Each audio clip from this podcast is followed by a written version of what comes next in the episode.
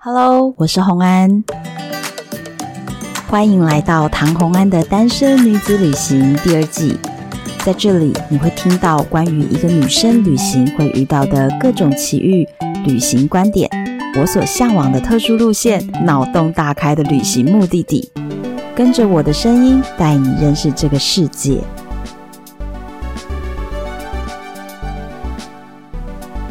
欢迎回到旅游的单元。今天算是环台大露营的其中一场，然后呢，今天的地点是在关渡 Emily 的家，所以我们要欢迎 Emily。嗨，大家好，我是 Emily。大家还记得 Emily 吗？应该早就忘了吧？记得也太恐怖了。第一季的时候，有一些很精彩的节目是 Emily 贡献的。没屌大赛，没屌大赛，第几集啊？我都忘记了。你再把那个链接放在那个 show note 里面好了。所以把下面的资讯栏都放出，说 Emily 曾经出现在我节目里面这样。然后第一次跑来 Emily 的家里面录音，然后这边哦环境真的很不错。但是呢，为什么我要先跟大家报告呢？是因为这边有一只 Emily 可爱的猫。他我不知道他等一下 会不会发出声音之类的，对对，所以如果大家听到的时候呢，你们就明白说，嗯，那不是什么奇怪的杂音哦，那是他的猫也想参与一下我们今天录音。那今天我们要聊的内容啊，我你知道我苦思了超久，就是到底要找谁可以跟我一起聊这个主题，后来决定我需要一个非常 open mind 的人。啊，那就是我吗？我被选中，好开心哦！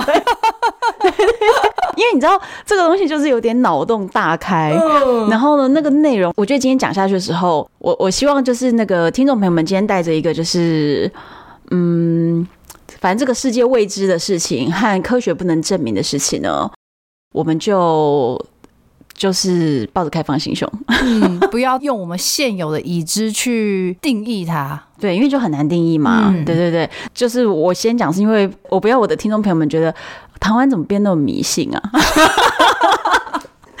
这跟迷信有关吗？台湾去年底受什么打击？这跟迷信有关吗？我以为就我认知跟迷信无关呢、欸。我我跟你说，我以为蛮科学的，就我们等一下聊的那个。可是我跟你说，我觉得先在节目一开始，我们先来讲，就是所谓科学，科学两个字的定义是什么？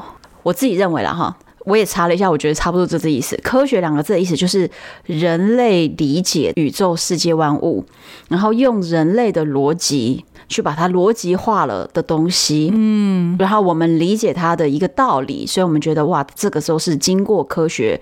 理解的东西就叫做科学，可解释的，对，就是人类自己定义出的逻辑，嗯、然后人类这么多年来，就是几千年来的知识，然后可以理解它，然后所以我们就认为这叫做所谓科学。嗯，那如果人类觉得这几千年来我们都觉得不是很能理解的事情，就会叫做不科学。嗯，神秘，对，觉得很神秘，神秘然后觉得不科学，嗯、觉得脑洞大开。嗯、好，那所以哦，不科学的事情。换句话说，就叫做人类还不懂的事情。嗯，可以这么说。那那不能说它不存在，对，也不能说它是假的。嗯，因为就是你不懂，你不能说人家不对啊。嗯，没错，对不对？科学应该是这样子嘛。然后科学应该是用所谓科学的方法，就是我们用很逻辑的方法，一项一项去排除可能性，然后最后看看它是一样什么样的结论，有没有结论？或许有的时候始终没有结论，嗯，对不对？这就是所谓科学的研究方式。先把定调定在这里，不然大家就觉得好硬哦，迷信的一集。快点，我们今天要讲什么？我们要讲死藤水。哇哦，大家到底？有没有听过死藤水呢？有吧。死藤水其实我第一次听到是在那个去拉丁美洲的时候，然后就有很多人，一些部落客或是 YouTuber，他们在拉丁美洲都会分享他们去体验死藤水这样的一个东西。嗯嗯嗯，我觉得我后来觉得哦，能够去尝试死藤水的这个仪式是需要缘分的，真的没有缘分。就是没办法去，你你知道我去过拉丁美洲多少次，你就没有遇到，从来没有一次成功的，就是刚好行程就刚好排了什么的，就是就去得了，没有。有时候就是你行程怎么走，你都觉得啊，好像绕到哪一条路线是更合适的，什么，或者是像我其中不是第一次去走一走后，然后中间就那个 Kenny 就传讯息来，古巴的你就飞走了。对对，他就跟我说，你什么时候回来古巴、嗯、？For me 这样子，然后我就回去。对对，所以就是很多时候就是老天可能认为。嗯，我还没准备好嘛，所以就安排别的事情或者别的路线。总之，我就是一直没有机会尝试。那今天要聊的是什么呢？是我一个非常非常好的朋友，嗯，二十年的好朋友，他是一个瑜伽老师，然后又很身心灵的那样的一个人。我常常都觉得说，哎呀，你这个身心灵境界太高，我不是这种人，真的假的？对，然后我都说，你跟我讲那么深的东西，我也是不明白啦。就是他身心灵境界真的非常非常的高。嗯、我举一个例子，我为什么说他境界很高？他曾经跟我讲过一句话，说为什么人家在画那个什么心轮啊、海底轮啊、脉轮的那些图啊，嗯、然后会有那些图案，然后会有那些颜色。他说：“因为呢，你真的静坐冥想，然后入定到进入到一个状态以后，你的脑中真的会看见这些东西，就是这个颜色，就是这个图形。所以这些图形不是说，诶，一个设计师自己觉得，诶，这样画比较美，去把它画出来的，不是一个 design，是你真正在那个状态里看到的就是这个。而且当每个人进入那个状态里面看到的就是那个，所以呢，他们画出来的就是那样。”哦，是哦，对，那个是不是设计的东西？嗯、那是真正那个世界的颜色就长那个样子。哦，真的好难哦。对，突然就觉得啊，他真是灵性好高啊，对对对。然后我大概过去有可能有一年都没有跟他见到面吧，嗯、好久没见了，见个面。嗯，就是他见面的时候，我就问他说：“哎、欸，过去的这一整年呢、啊，常常看到你在脸书上面会有一些留言说啊，天哪，这个这个果然是什么眼界大开啊，原来这些都是真的，或什么，就是。”不明不白的这样子的留言呢、啊，他都没有讲说到底是什么眼界大开哦，他就是一个很虚幻，对，他就是一些感叹词这样子哦。那以我对他理解。就是我觉得他八成是经历了什么很特别的事，嗯、但是这种事情就是你要跟人家讲，随便讲就是要几个小时的，嗯，而且 几个小时，对对，然后重点是讲完对方还会说你太迷信，那他就不想讲了嘛，对不对？所以你今天是浓缩他跟你讲的几个小时。的内容，对对对对，其实就是他讲的真的好多好多巨星迷的细节，但是我也有点记不住这样，因为那个内容真的太精彩了，真的真的，他跟我分享的这个过程中，我就觉得哇。应该要录一集跟我听众分享，嗯，对。那但是我这个朋友呢，他就是呃又出国了，没办法录了。对对对，所以我找 Emily 非常 open minded 个性，我们就可以来聊这件事情。我就当那个第一个反馈的人，对这个故事第一个反应的人。对，死藤水其实它是真的是用一个藤类去熬制出来的，嗯，的一种，嗯，我觉得简单大家好理解，可能是类似青草茶吧。对不对？对，对，对，就是藤类熬出来的植物的饮料嘛。而且这个死藤是不是其实在南美洲蛮容易可以看到的吗？我跟你讲，北美、南美啊，死藤水是行之有年，这是它属于他们的这个古老宗教里面的一个部分。那他们的原住民都会经由他们的萨满，嗯，来做这个仪式，然后喝这个水。萨满其实就是所谓类似巫师的一个角色，嗯嗯，那可是有很多说法啦，就是也有一些人是你接触了这个宗教，然后很深入之后，你可以成为萨满，有有一些人是这么认为的。那但是也有一些拉丁美洲的萨满会说，真正。萨满家族，然后世世代代传承下来，就他们这是一个世袭制，嗯、然后是血缘的传承，嗯、这样子的萨满家族呢是非常稀有的，所以他们就觉得说，哎，我们这才是正统萨满。那那种就是因为你对这些事情很了解，然后接触了这个宗教，然后深入其中才成为萨满的人，他们就觉得啊，你不够正统，反正就就是有这样的两派啦。对，好，那反正他们就是类似巫师的这样的一个角色，他们会煮死藤水，然后给要参加这样的仪式的人饮用。嗯、那死藤水这个藤类植物在台湾呢也有相似的植物哦，是什么？不完全一样哦，就是相思树哦，是哦，是他们的品种很就是很接近，很接近，对，很接近，可是不太一样。哦，原来是这样、哦。对，所以也有人会说，我觉得好像好像有人也会想要理解说，哎，那相思树的藤可不可以拿来做死藤水呢？结果，呃，他们也在研究，可是就觉得好像不是一样，而且再来是这个东西哦，你知道那个死藤水熬出来的成分是比较有一些，我用大家听得懂的话来讲，就是其实比较接近迷幻药的东西。嗯嗯嗯，对，它会对你的身体造成不一样效果。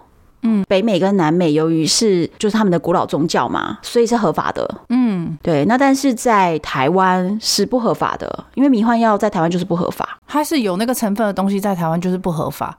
其实应该说是台湾算是比较在这个方面是比较严谨的，对对对，嗯、所以呢就会认为我没有说它合法的，通通就叫不合法。哦，台湾目前是这样就对了。对，所以就是列为合法药品是合法的。那如果还没有列进来合法的范围内，没有在这个安全范围内的，我通通说它就是不太合法。那你就不要做这件事情，那你也不要去尝试个东西。嗯，这样台湾是大概是这样的一个逻辑，不要游走法律的模糊地带就对了。对，所以说台湾到底有没有人在研究说，哎、欸，相思树可不可以拿来做啊？什么什么？哦，我告诉你，有也他不会承认啊，因为它就不合法。对，对，对，对，对，对。那据说这个成分就是其实是有一点点不太一样，但它就是这个植物本身的里面的成分。对。那它都是用一定要是萨满去制造的，才是可以体验这个死藤水的仪式吗？会不会有就是不不能随便是谁？你说，比如说家里的妈妈就对，会不会啊？拿来煮一煮。可是我其实觉得是因为为什么这个东西带有一种神秘色彩？我觉得是因为它这个有一点迷幻成分。所谓迷幻成分是什么？就是其实有一些呃美国这边的一些报告。好，就是欧美这对这个东西做的研究，他们呢有去尝试，因为人的脑部啊，是不是我今天哭泣的时候是某一个区域会反应，嗯，然后就会他们在做那个脑波的时候，就看起来就那个区域就是比较发亮，嗯，然后再来是，如果是你在理工脑的时候，你在感性脑的时候，你的语言反应区都是在脑的不同区域，他们是那样去判断出来，对不对？可是呢，很妙的是，死藤水它这个东西饮用下去以后，它是可以让你的全脑发亮，嗯，等于是开发你每一个脑细胞。哦，它是可以开发出你的整个脑是非常非常活跃状态，嗯嗯。那我自己其实想了一想这个事情啊，我的解读是，我觉得有点像是这，当然这这我的解读，就大家可以嗯自己自己评估，你觉得要不要接受我这样的一个说法？就是我认为啊，人类其实是一个人类这个肉体这个载体，其实是一个阶级没有很高的一个东西。比如说呢，今天呢、啊，我们在二十一世纪，大家都很习惯这个生活里面有手机讯号、有网络，网络还有四 G、五 G，对不对？我们都习惯这个东西。可是你想想看，如果今天你拿的是一只上个世纪的 Nokia 手机，那你觉得？你看得到网络吗？跟三四十年前使用 Nokia 手机的人说，你知道这个空间里面大概有三十个网络，只要有密码就可以连上网络。嗯、你觉得他会相信你吗？嗯、好，那但是那是因为他手中的那一个工具没有达到可以接收的程度，有限制。对，就是这个工具低阶嘛，嗯，所以他就没有办法知道说哦，有网络这个东西嘛，嗯，好，那所以现在我们会觉得网络这事情再科学不过了，就我又不是骗你的，可是这东西是不是真的看不见？嗯，对，没错。那所以你就想象，假设我们现在人的肉体，我们本身就差不多是一只 Nokia，好，那 好惨，对，有点。可是其实，其实你认真想，就是有一些猫狗听得到的声音。我们也听不到，我们是听不到的，嗯、或者是有一些植物可以照射的光谱，人类眼睛是看不见的，嗯、对不对？所以照这个逻辑来讲，肉体本来就有很多东西在这个世界上它接收不到，哎，嗯，但不代表不存在，就像 X 光你看不见，不代表不存在。嗯、好，那所以我觉得就类似这样，那喝了死藤水就像是把你的身体从一只 Nokia 的这种黑白机。哦，只有按键的这种黑白机，突然把你升级为 iPhone，感觉很像解密耶。我们是原本被锁密了，对对对，我们就是在那个把那个钥匙打开，然后你就哎，欸、对。把你的屏蔽打开了，对，你拿 Nokia 手机，你说我不相信这里有 WiFi，嗯，然后你现在我拿一只 iPhone 给你，然后你开启那个 WiFi 或者是蓝牙，哎，突然就是可以接收到那么多东西了，你就发现自己真的有这个讯号，嗯，只是你之前不知道，嗯，好，那这也是、哦、对，所以我就觉得说，人喝了死藤水，好像有一点类似这种感觉。就是直接你的身体啊，肉体就直接升级，嗯，升级成一只 iPhone，把你的感官都打开的那种感觉，是不是？对，我认为是这样。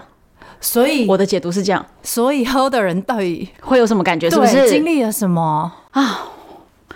就是我我觉得这个真的是好精彩哦。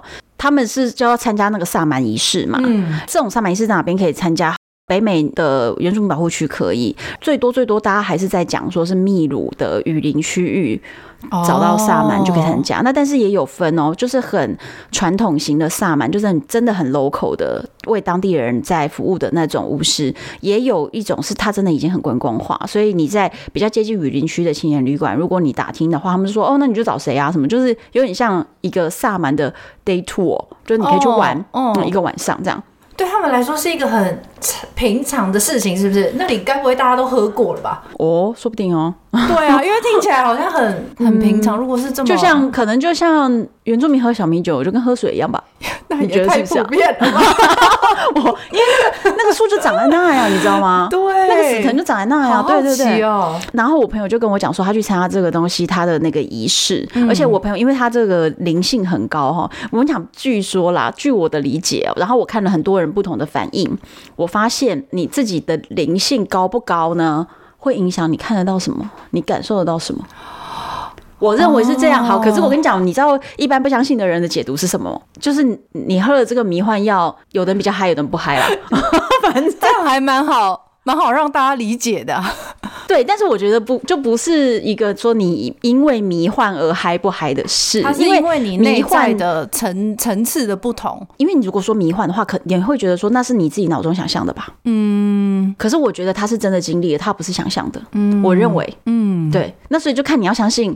哪一个？对，哪一个版本这样子？啊、那我我先讲那个，他去参加那个过程。他说他去参加那个过程的时候，通常这种活动啊，就是死神水活动是晚上进行，比如说晚上五六点这种时间，就是黄昏时分，七点八点这种时间，就慢慢慢慢天色就暗下来了，然后一直会进行到隔天早上。哇，这么久哦！它是一整个完整的体验时间就这么久？嗯，因为这个你喝进去的量，它要代谢掉，然后药效退。你就想象你吃一颗止痛药，药效比七八个小时。嗯，对，可能是类似这个逻辑。哦，还要等你退了之后，你的脑就不再那么活跃了，嗯，然后你就退回了 Nokia 手机的身体。好难过，就是他们那个行程都会是这样子，一个晚上的，在这个活动里面呢，他说大家围成一个圈，坐在这个空间里面，中间会有萨满在一个矮矮的小台子上。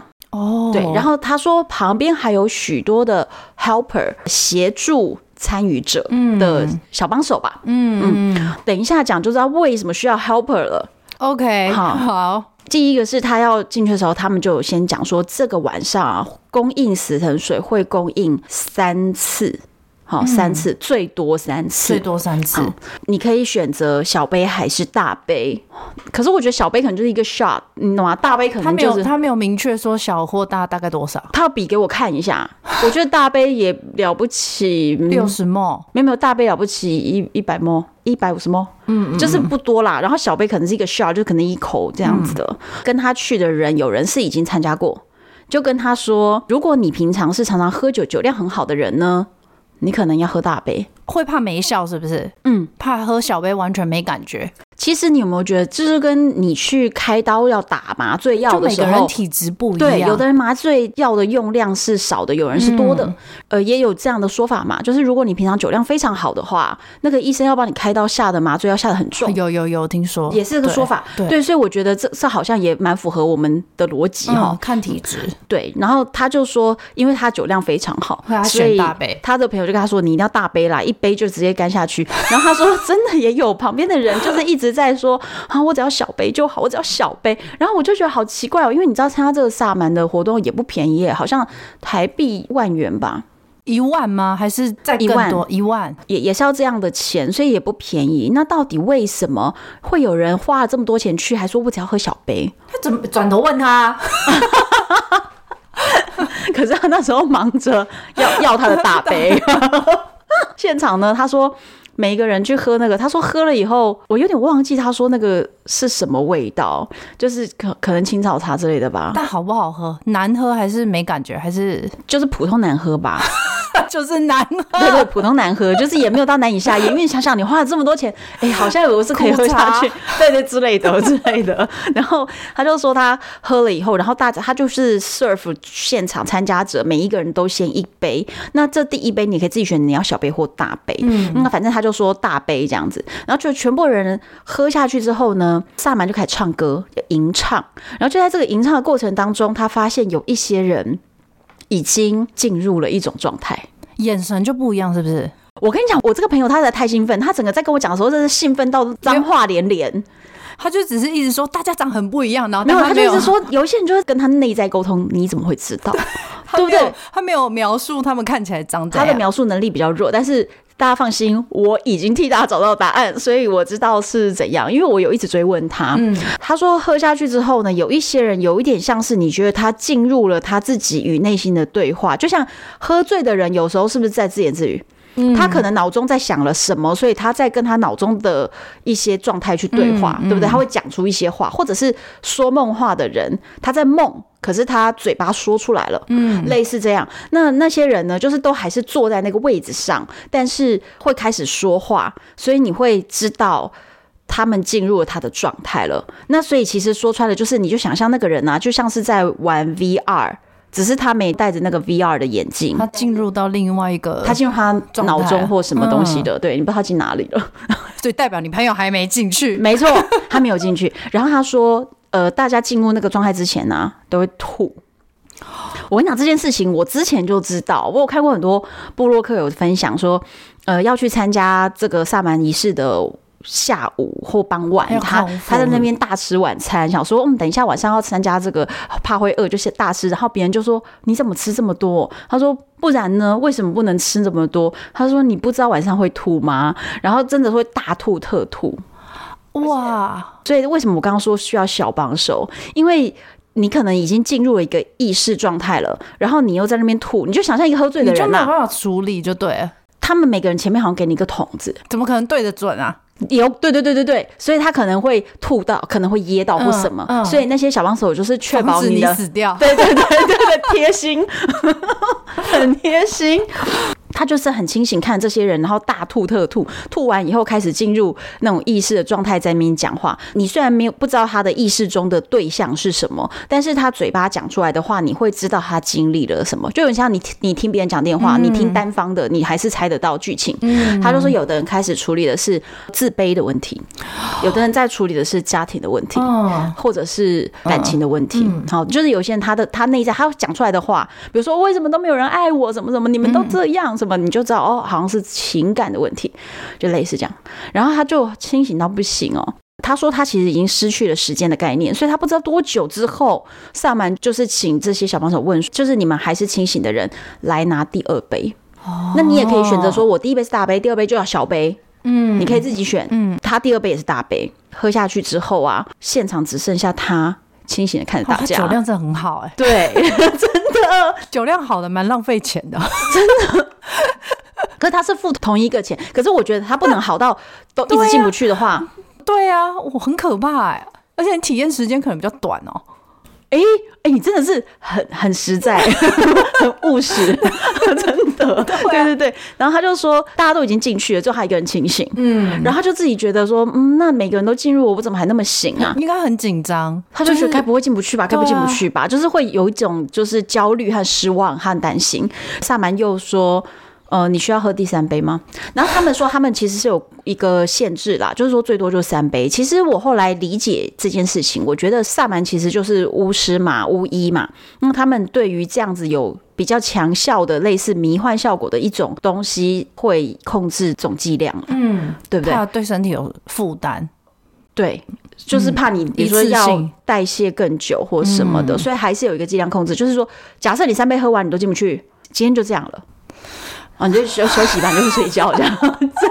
天哪，跟你看的那个影片就那意思，对不对？对对对，体验死藤水那个影片，so sad。因为我们两个都有看一个那个 YouTube 一个分享，这叫什么？嘟嘟 man。有一些听众朋友们，如果你有在看 YouTube 频道，你应该会知道是嘟嘟 man。他就是在就是一个在美国生活的华人呐。嗯然后他之前在 Google 工作，人生遇见了很多不顺利的事情，就发生一个大车祸。对对对对，他身体有经历一些创伤。对，然后在这件事情上，他就重新开始思考我活在这个世界上的意义是什么。嗯，就是真的想法会改变。他就去查说死藤水或许可以找寻生命的意义，嗯、然后他就专程飞去秘鲁，然后转了不知道多少班机，就是为了去死藤水。嗯、他从北美飞到南美是专程为了死藤水，不像我们是玩的时候 顺便一下的，他是特地，他特地很专心的待在那边。对，大家去查嘟嘟妹的死藤水，其实大概才是一个月内的影片，是蛮新的哦。对，但是。嗯，我们这样子要破梗吗？破那个影片梗，不然不然大家自己去看好了。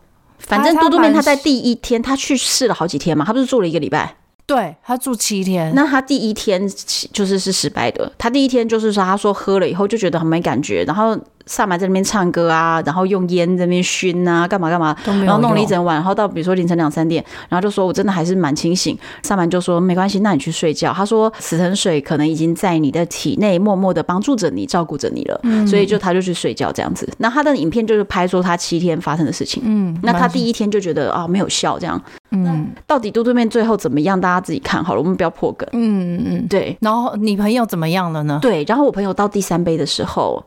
终于呕吐，呕吐，然后接下来突然呢，他就说他进入了一个状态，是同样视线呢、啊，他眼睛是张开的嘛，视线呢，这个房间还是这个房间，嗯，但是你就突然知道这个维度不一样了，就是类似他形容的很像那种电影里面会有的特效，就是你突然觉得穿过了一个好像震动的波还是什么东西，你就突然就砰，然后你突然觉得你。你还在这个地方，但是维度不同了。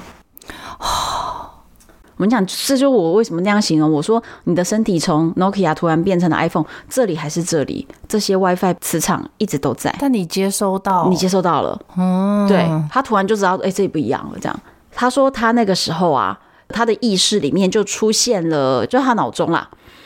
还是那个维度啊，你知道很难，不知道怎么形容啊，你知道吗？嗯、他说就，我没，我们也没经历过啊。对，可是你不知道怎么正确的去形容他。但是有一个他自己的灵魂，是一个小孩跳出来说：“我终于知道我为什么要来地球，我想起来原因了。”诶，照这个说法，就是他的灵魂是从别的维度、别的星球来地球。参与有一个原因，对对，对，有一个任务是是？有一个任务，对对对。然后他来这边就是参与了这么多的轮回，就是为了要达成那个任务。嗯，那个任务是要去找一个人，什么人？可是呢，他说，比如说那个人叫 Mary 的人，嗯，好，然后比如说这个 Mary 在墨西哥，嗯，就要找墨西哥的 Mary，这样，谁知道？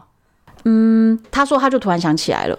他突然想起来，他的灵魂就想起来了。来到地球的任务是这个，对。可是他有讲，他说他跟很多身心灵的朋友去讨论过这个事情，很多人都喝过死藤水，嗯，那他们都说，其实你在这个过程中想起来那些 sign 啊，不见得是你的目标，可能只是一个路上的指标而已，就是说，可能不是真的要找那个 Mary，但是或许你遇到了某个 Mary。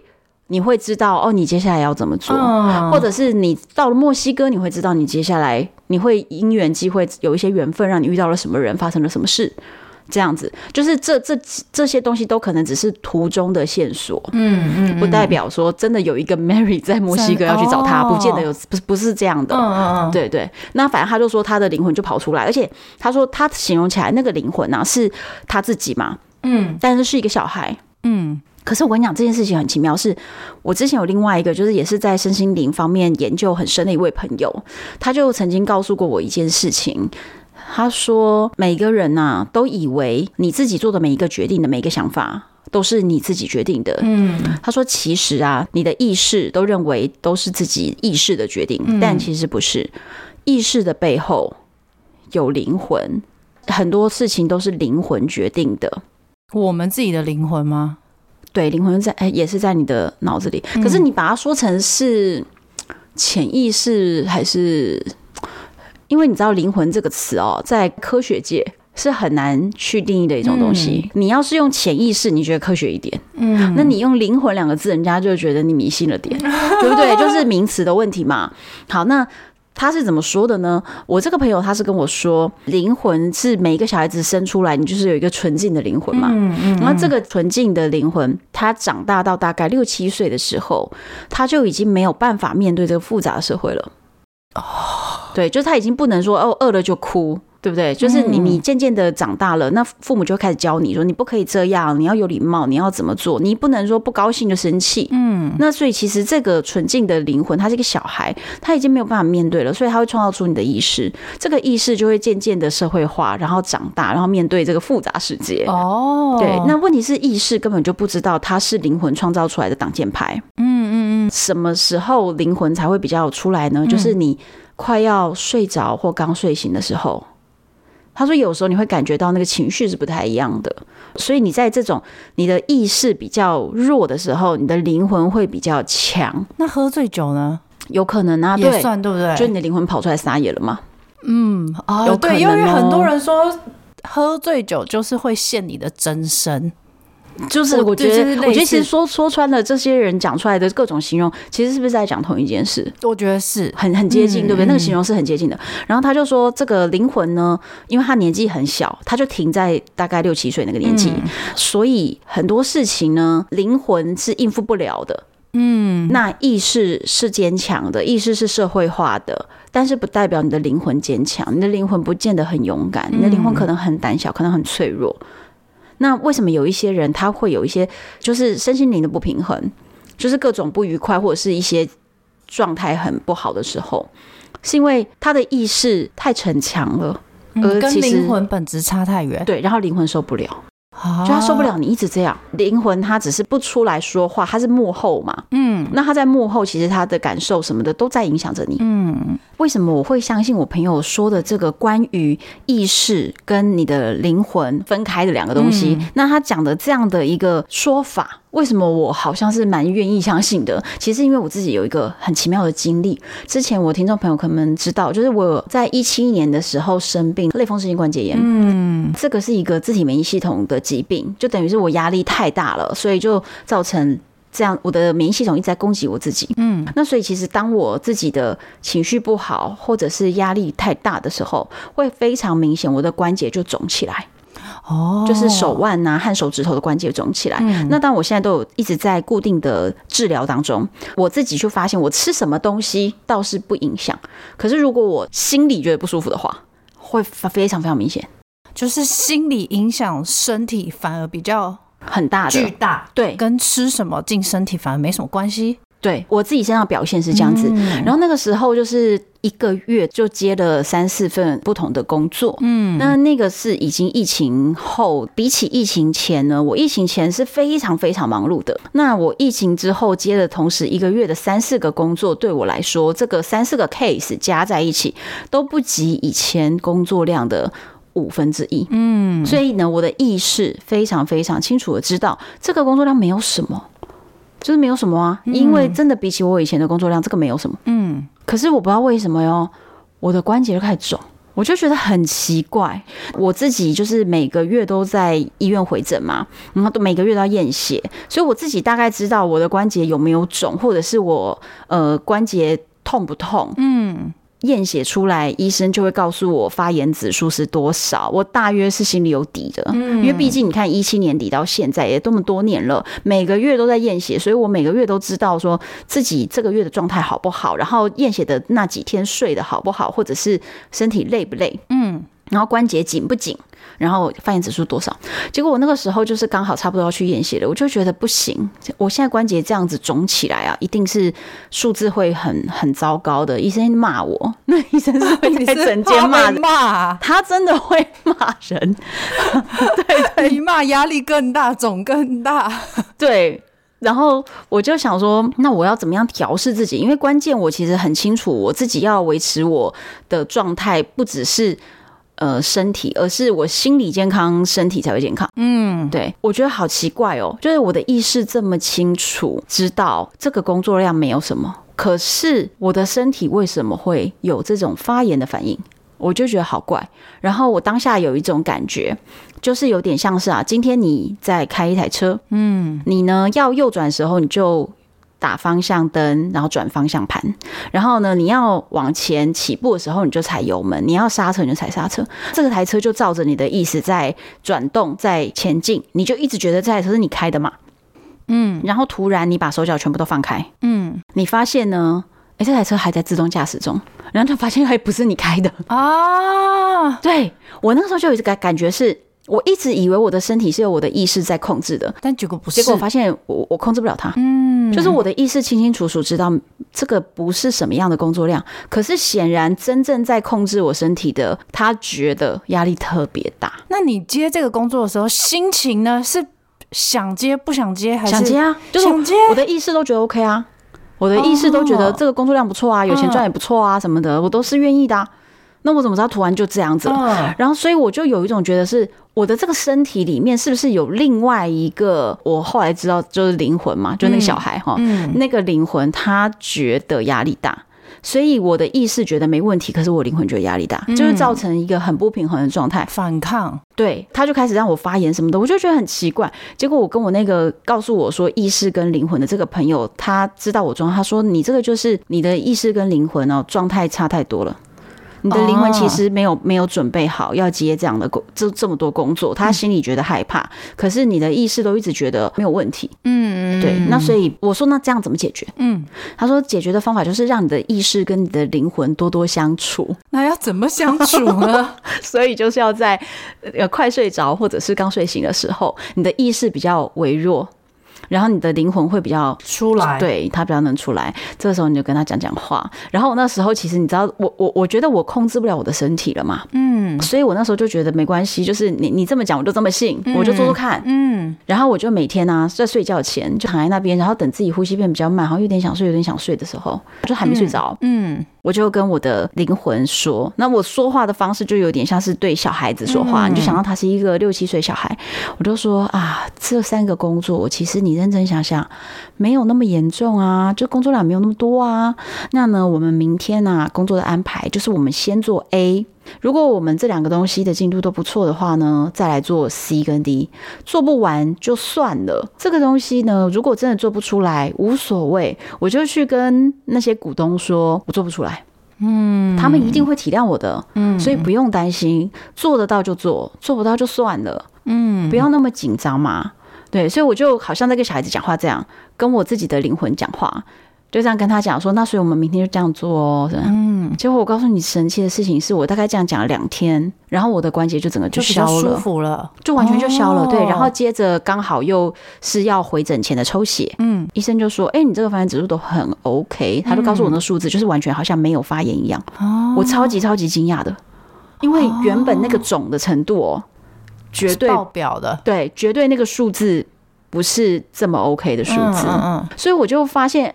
我自己这样子尝试跟我自己的灵魂对话，嗯，是真的有用啊。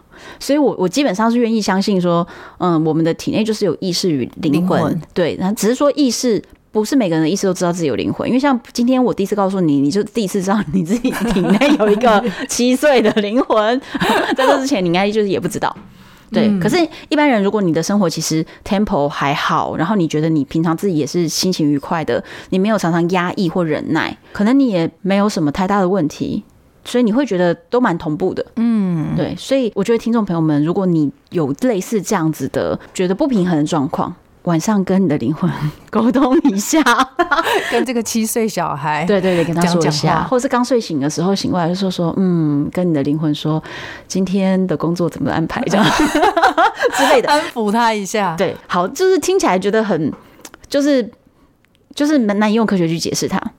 嗯，但是我自己实际上有是这样的经验，好像所以在我的朋友在死沉水的时候，他说他体内有一个小孩的灵魂跑出来，那个灵开始讲话的时候。我其实马上想到的就是我自己理解到的这个事情。嗯，那个灵跑出来说：“为什么每次都要叫我来地球执行任务？照着轮也不该轮到我。每次你们都这样子骗我。我现在想起来了啦，我是要来找谁谁谁啦。然后，然后是一个就是小孩，想，然后那个小孩就是一直在很不满意，说每次工作都派给我。然后他说他自己的理解是，他们可能是从另外一个维度的。”不知道是另外一个维度还是另外一个星球，哎，就是你也不知道哪里了。嗯，那反正来到地球这个维度，然后这个转世是要寻找什么人，嗯，然后为了要把这个人叫回去他原本的维度。哦，然后他说这个不同的维度有开口。有缝隙，然后这个缝隙呢对上了，大家才能从这个维度跳到另一个维度。所以其实要来一趟，你还得投胎投的对，你才 找得到你要找的人。所以其实是一个艰巨的任务。嗯，你有没有觉得这些听起来就感觉是什么科幻片剧情？对，蛮科幻哦。对，我可是我我的想法是，我觉得这些科幻片原来都不是乱拍的，人家都是。对，人家是有依据的，好不好？但为什么派给人家任务不让人家记得啊？也蛮烦的哈。可是我觉得就是穿越了一个维度，好像有一些事情就是要渐渐的去重新想起来吧。或者是另外一个维度的人，他们也不知道把人送过来会造成忘记任务这个问题，是不是？我觉得可能他就是会，可能就是要成长到某个程度上，然后他会安排你就有某一些经历，然后你自然而然的会想起来你的任务。哦，说不定。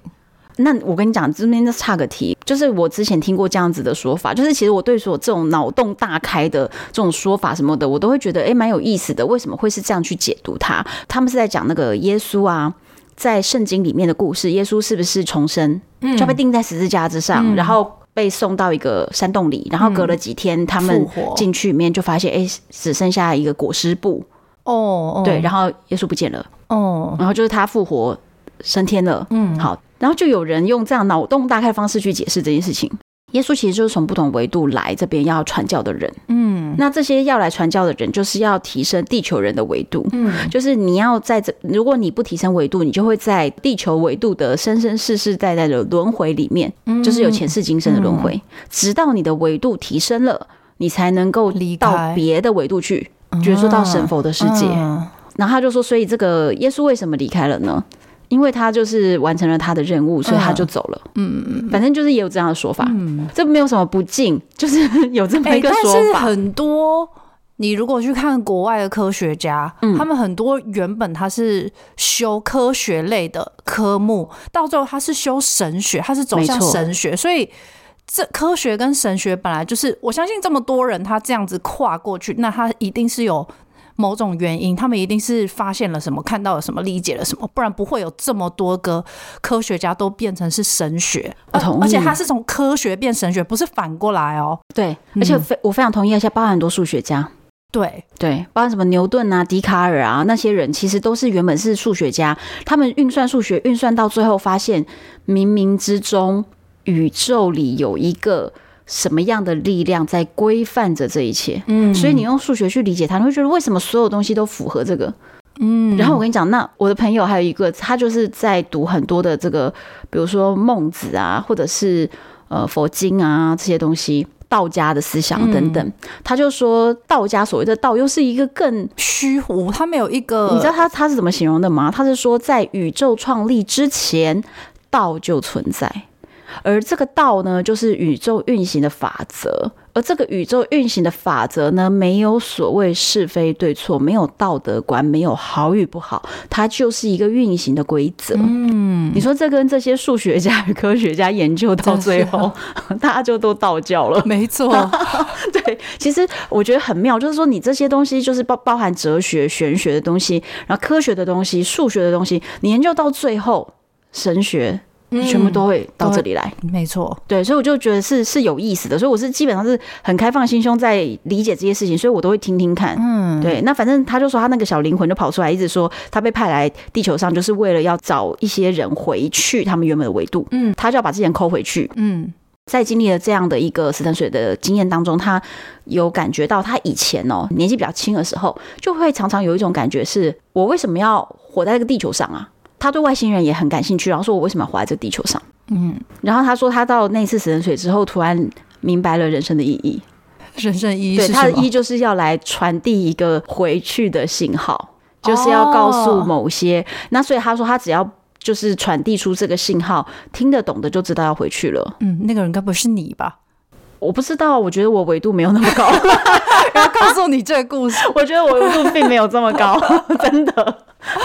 因为我这个朋友灵性真的是是特高，然后他跟我讲过很多啦，包含他说他如果说真的是冥想静坐到一个比较说类似入定的那种境界的时候，他说真的不用睡觉啊，他说很像宇宙直接。一条充电线接在你的身上，一天到晚都在充电，宇宙的能量直接把你充电，充在你的身体。Oh. 他说，所以这个能量的补充，睡觉哪比得上？所以他没在睡觉吗？嗯，他睡觉可能只是觉得晚上无聊。问太多了。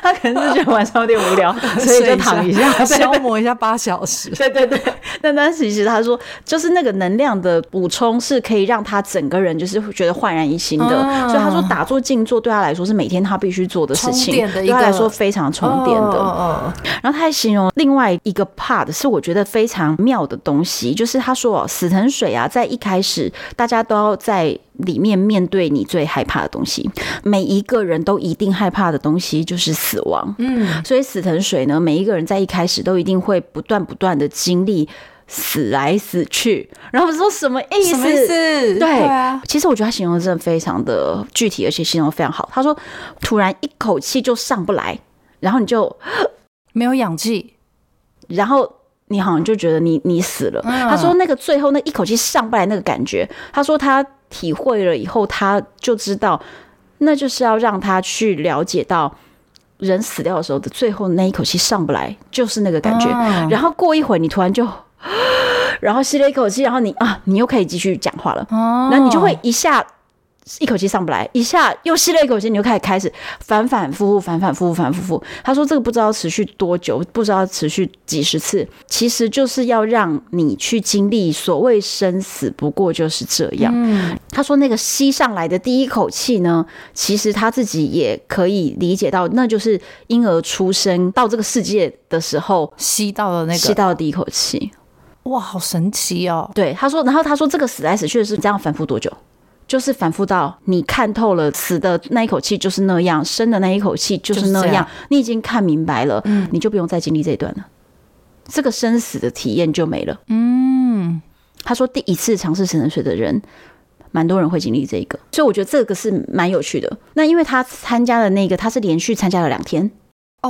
所以他有两天的经历吗？对，所以他第二天的时候，他说就没有经历生死的这一个，就是换别的体验。对，他就经历到别的了。哦。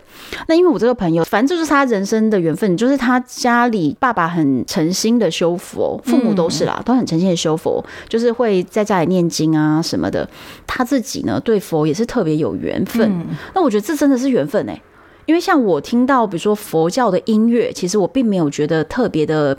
安宁啊，平静的感觉。可是如果我听到的是天主教相关的，嗯、就是基督宗教相关的那种圣歌，我可能会比较容易觉得有有一种感动。嗯、那所以我觉得这种是缘分的问题。那他就是真的是全家就是在佛教的环境里面，然后他也觉得佛教的相关的东西对他来说是很有感觉的。然后他就之前去西藏，然后就接触到了藏传佛教。嗯，然后有一支个分支是传到日本再传回来。嗯，他就是有一些奇怪缘分，就学习画唐卡。唐卡就是那种拿那个的墨水在那边画出彩色的神佛的图。哦，对，画这些图像。然后他就也学习到了这些，所以他的生命中跟佛教有很多很多的缘分。嗯、那他前面之前也认识了一位老师，然后这个老师是在修药师佛。哦，对，就是。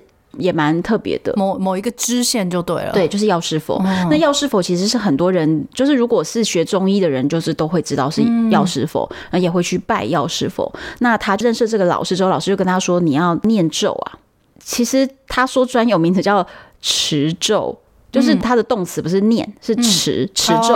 嗯，哦、对，他就算是自己的晚课，就是要持咒。嗯，那我就说念经哦，他说。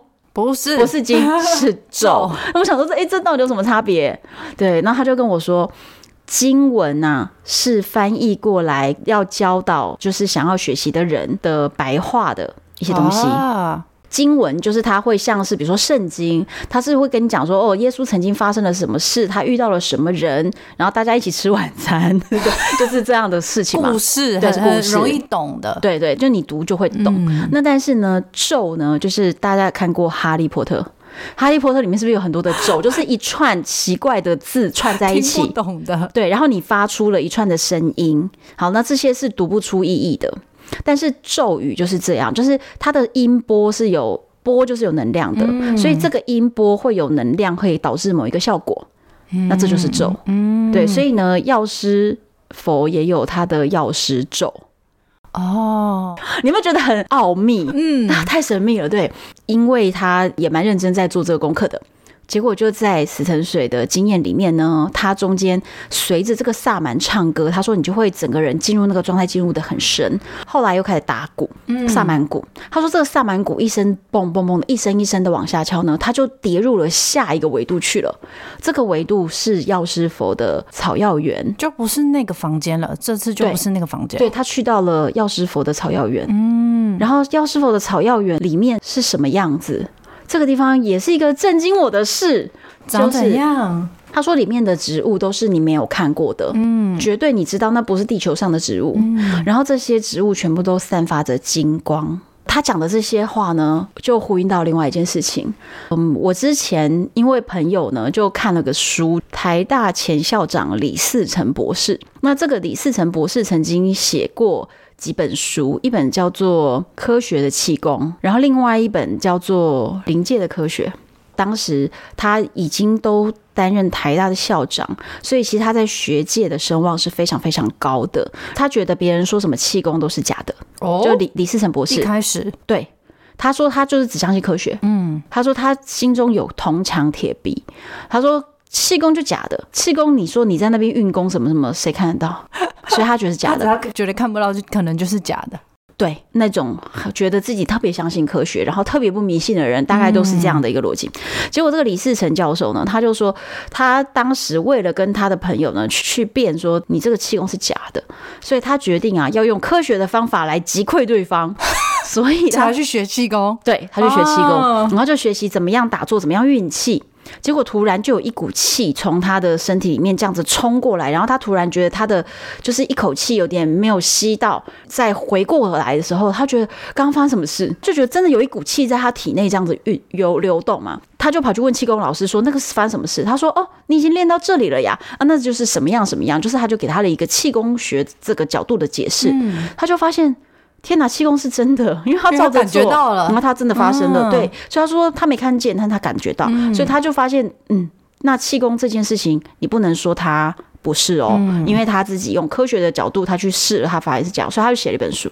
那后来写另外一本书呢？灵异的科学这个东西是当时很流行，就是好像是在三四十年前很流行，就是什么特异功能人士啊，然后什么汤匙可以用意念变弯，嗯，对不对？你记得小时候很小很小的时候，好像就是很流行一段这种东西，隔空抓药也算吗？对对对对对，也是也是。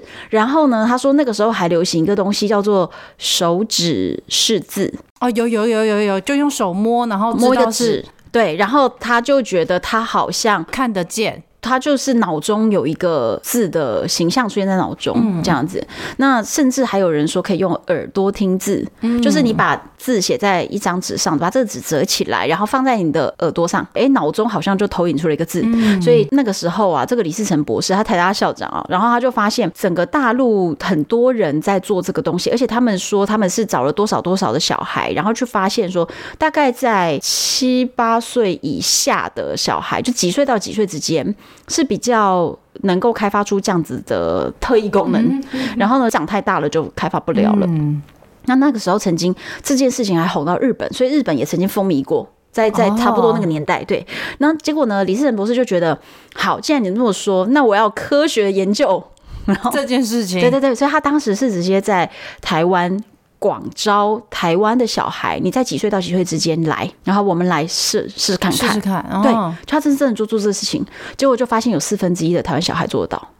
那时候有一百多位小孩，就是父母觉得说，哎、欸，蛮开放的，愿意说，觉得这好像有点兴趣啊，有点特别啊，说不定我小孩是特异功能啊，所以就把小孩子带去台大的研究室去做这个东西，所以就真的有四分之一的小孩是有这个能力的。嗯。那其中有一个日本混血的一个小孩，手指识字功能特别特别特别的稳定。这个小孩日本的时候，当时在日本也红过这一段嘛，所以他妈妈就发现，哎、欸，他小孩好像可以做这件事情、欸，哎，所以他就会每个月啊练习练习，所以他这个小孩子功能很稳定。而且他已经长到就是十七八岁之类的，他还可以很稳定的控制这个能力，就是因为他妈妈定期复习。真的，真的，书上都是这样写的。大家有有兴趣可以看这本书。台湾的学界，一些心理学的啦，或者是相关的科学、脑科学还是什么科学的一些人，他们当时李世仁博士提出了这样的一个说法以后，就是被大家讲得很难听。对，那他就说你们不能。封闭的心胸，就一直认为。我在乱讲话，嗯，我需要靠这个东西来博取什么名声吗？我原本的名声就很好啊，反而是讲了这个事情，身败名裂。对，可是问题是我为什么要讲？因为我透过科学的方法去研究它，那真的就是这样吗？他说我可以接受你们组团来用科学的方法。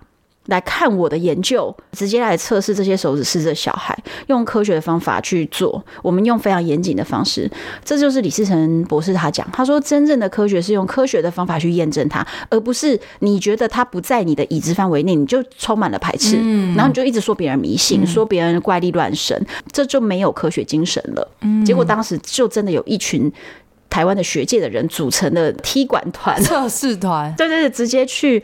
台大的他的研究是踢馆，然后这有从头到尾的影片记录。哦，对，然后我后来也看到了这个影片的关键的段落，嗯，他之前测试都是测试一些字，然后包含用彩色笔去写，有时候呃我左边用黄色，右边用蓝色去写，然后要那个摸出来字的小孩，你自己拿笔去。去写，然后甚至他们有测试过，比如说这小孩子他们其实不懂英文，或者是不懂阿拉伯文，但是你写这些字的时候，他还是会看到这个投影，所以他们会用像画描绘这个画图一样去画一个类似的字出来，嗯，用画的。所以其实他就说，这就真的，因为这个小孩子脑中没有这个字，看他可他看到了嘛，所以他才可以把它画出来嘛，证实说他真的是好像手指摸那个纸就可以手指识字，这样子测试好几年，终于踢馆团来了，结果就在踢馆团的最后，突然有一个人就说：“最后再测一个字。”他说：“其实测没有多久，大家就目瞪口呆了，都接受了，就觉得好像真的抓不出你有什么问题，因为他们在一个大桌子的两端，李世成博士在一端，然后这个是手指是这小孩坐在桌子的中间中段，那是手指身体都触碰不到的一个距离，然后旁边架着 camera 去拍这整个过程，所以呢，就是确防说没有人作弊或打暗号都完全没有。那但是这个手指是这个小孩，他的手上面有。呃，安装一个就是测那个电流的一个小小的仪器。嗯，那他摸字的时候是会在把这个纸条丢进那个布袋里，然后在布袋里面摸这个纸。啊，原来是这样。对他，他的过程是这样，所以那个影片我有看到，monitor 在李思成博士的眼前。他说，只要有突然一个电流的高峰，就是有一个差一个电流闪过去，三秒后，这个小孩一定会说：“我看到了。”哦，就是是一个很稳定的这个电流跟它反应的一个固定的时间等等。一开始测的时候，大家踢馆团的人就目瞪口呆，觉得都可以接受。就就打算要结束的时候，突然有一个人说：“我再测一个字。”这个字写完就丢下来后，就那个小孩子摸一摸，他说：“嗯，有一个人，然后在发光，然后一直哈哈笑。”李世成就跳起来说：“你说什么？因为从来没有遇过这样的状况。”后来打开那张纸，上面就是写佛嘛，嗯，中文字写的这个“佛”这个字。然后他就说：“为什么写‘佛’这个字？可是你看到的不是字，嗯，而是看到了灵体，嗯。”对，然后他们觉得超级惊讶，然后当场哦，踢馆的人都目瞪口呆。李世成说，他当下有两个想法，第一个想法是我怎么测试了手指试试这么多年，从来没有朝这个方向去想过，啊、我从来没有想过要去讲写一些神佛方面的字。啊、字另外一个想法是，真的是好险呐、啊。不是我写出来这个字，他说，因为哦，我之前只是写普通的字，说可以手指识字，大家就这样，对，都怎么骂他的？所以呢，他想说，还好这个神佛方向啊，是在今天这一场完全记录的一个过程中。由踢馆的人丢出来的，然后发生了这样子，就是真的，大家都是第一次体验到这样的一个过程，所以别人不会怪到李思恒说：“哦，你在那边装神弄鬼。”对，他说他当下心里就是这两个想法。接下来他就开启了他往神佛的这些字去做尝试，然后就很很妙。他说写耶稣两个字没有用哦，就是就会看到耶稣两个字，可是不会看到灵体哦。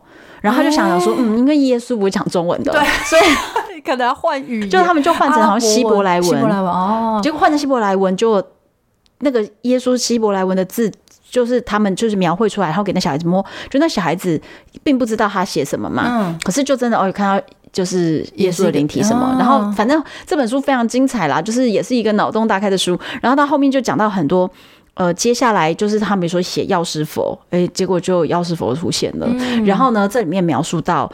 他就说他想参观药师佛的地方，嗯，结果他在里面他也体验到，他看到了药师佛的花园，哦，结果他讲的那个花园就跟你朋友去的一样，对，他们两个去的同一个花园。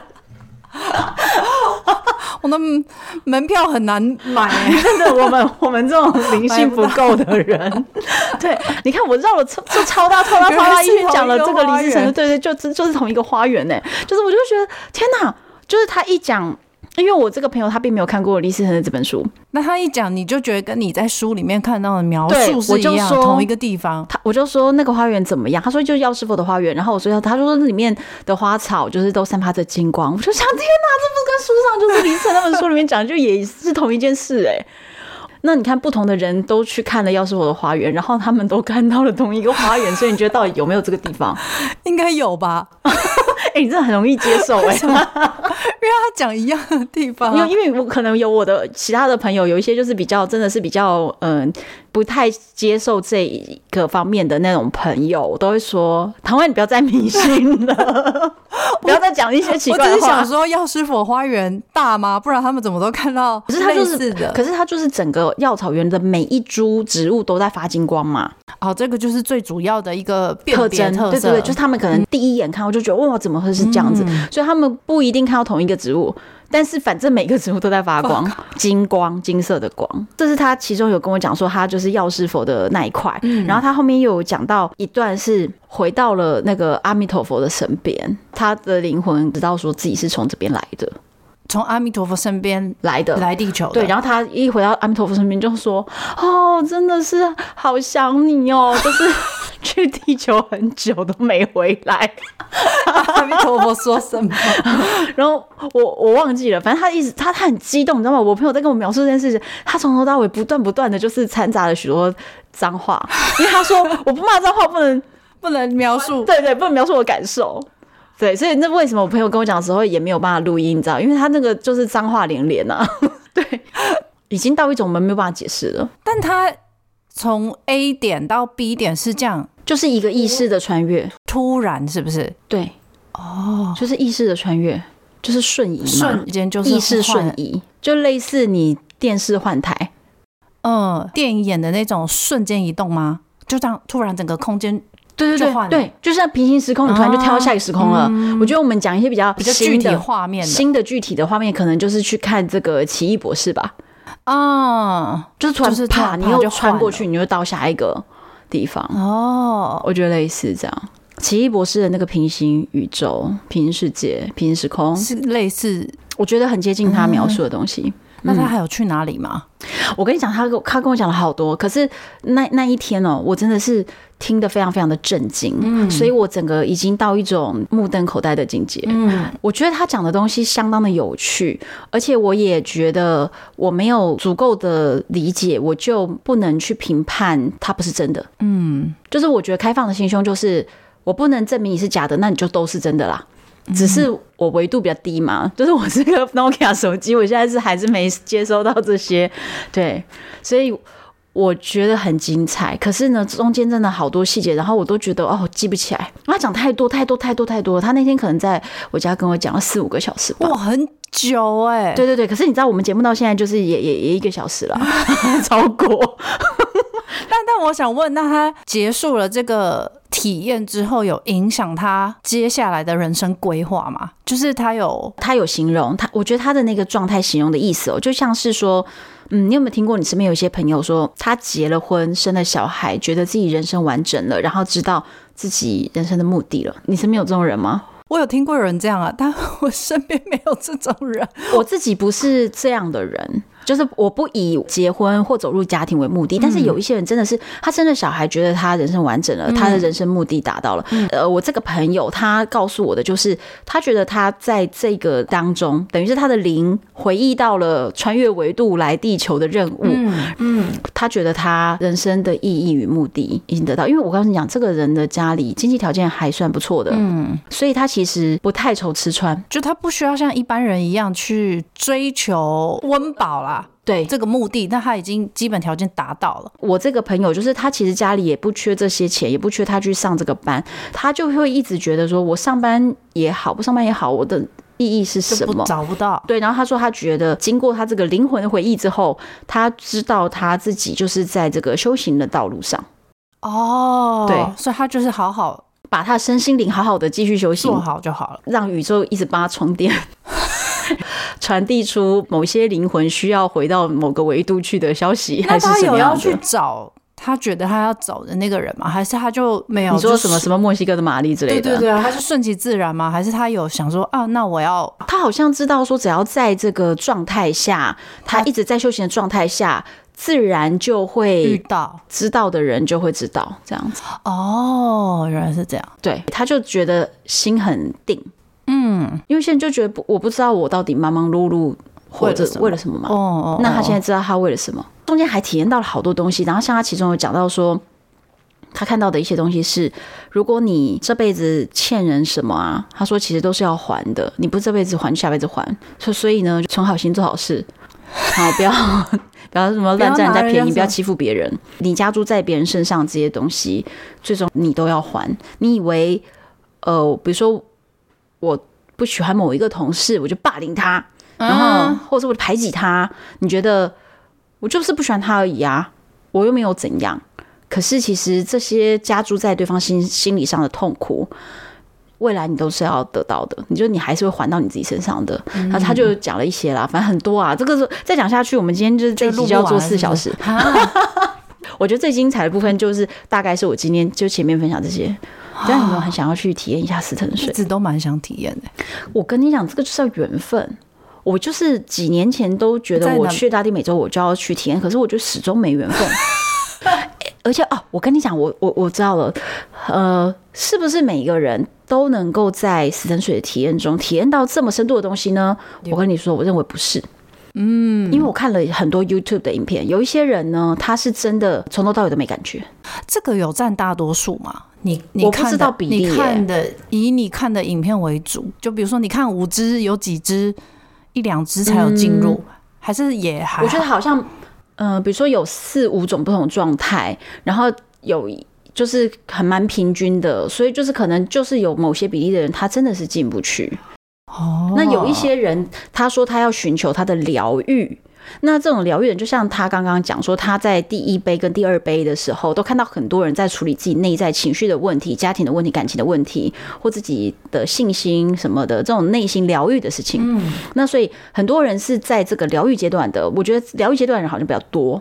嗯，就是你你你进得去这个阶段，但是你面对的是内心很大的恐惧，跟你需要被疗愈的事。嗯，那再来是有一种人是，他可能也没有什么需要疗愈的内心黑洞。嗯。但是他们因为你的脑子还是被升级了嘛，嗯，所以他们说就是有一有一派人是说他可以感觉到草、植物、树木的那些灵。哦，所以其实你我们认定说植物是一个哦不会说话、不会反应，它是一个生物，但是它没有这些跟人的互动等等，但是我们看不到，对，是我们没感觉到。看到，对，就是它它是有灵的，嗯，然后有一些，所以他说有一些人是。进去那个里面，他不没有需要疗愈的地方，他就会进入那个状态里面，他会一直在跟这些草啊、树啊、林啊，他就觉得啊、哦，好特别哦，好好玩哦，这样子的，嗯，好像也蛮多这种。那像他体验的这么深的，非常非常多的，我听到最多的真的是他，所以让我觉得非常非常震惊，因为我之前看到的没有没有这些啊，我还看过一个 YouTube 影片，是两个女孩子，她们说是一对姐妹，嗯。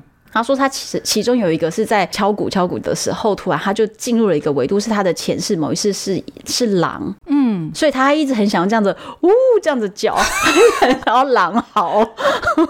你说在当下吗？对对，因为这个 YouTube 影片里面有，哦、他有说他这只狼，他一直很想叫什么什么，反正就是呃，你会感觉得到有一些人真的有问题需要被处理，有一些人他就是去体会，有一些人真的始终进不了这个状态。但是我朋友是那种真的是。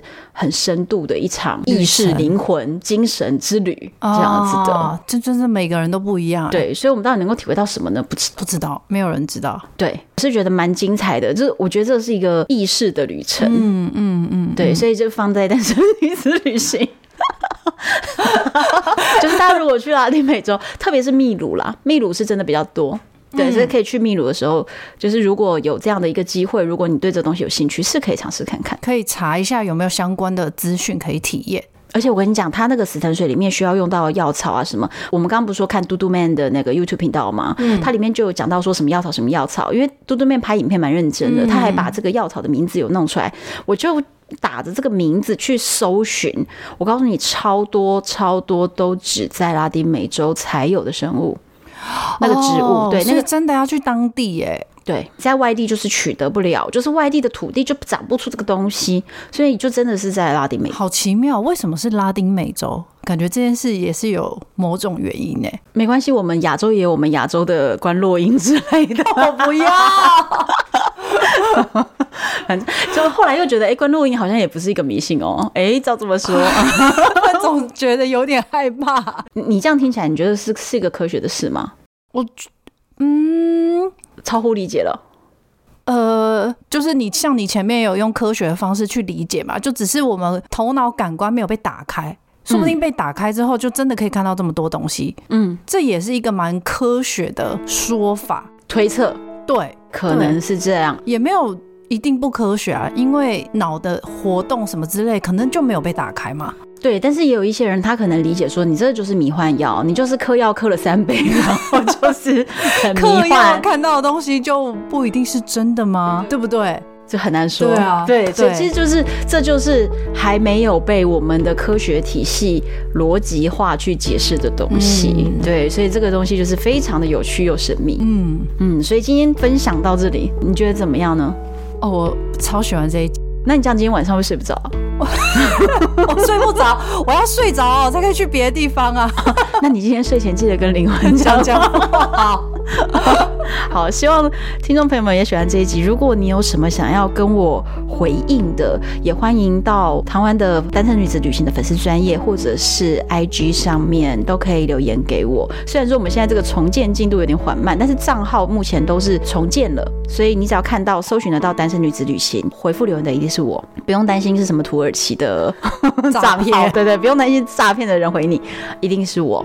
然后再来是，哎，大家有没有注意到我的这个片头与片尾曲哦？是地球少年帮我重新编曲过的，哇哦！对，大家可以认真听一下新的片头跟片尾。好，敬请期待下一集。我是洪安，我是 Emily，拜拜。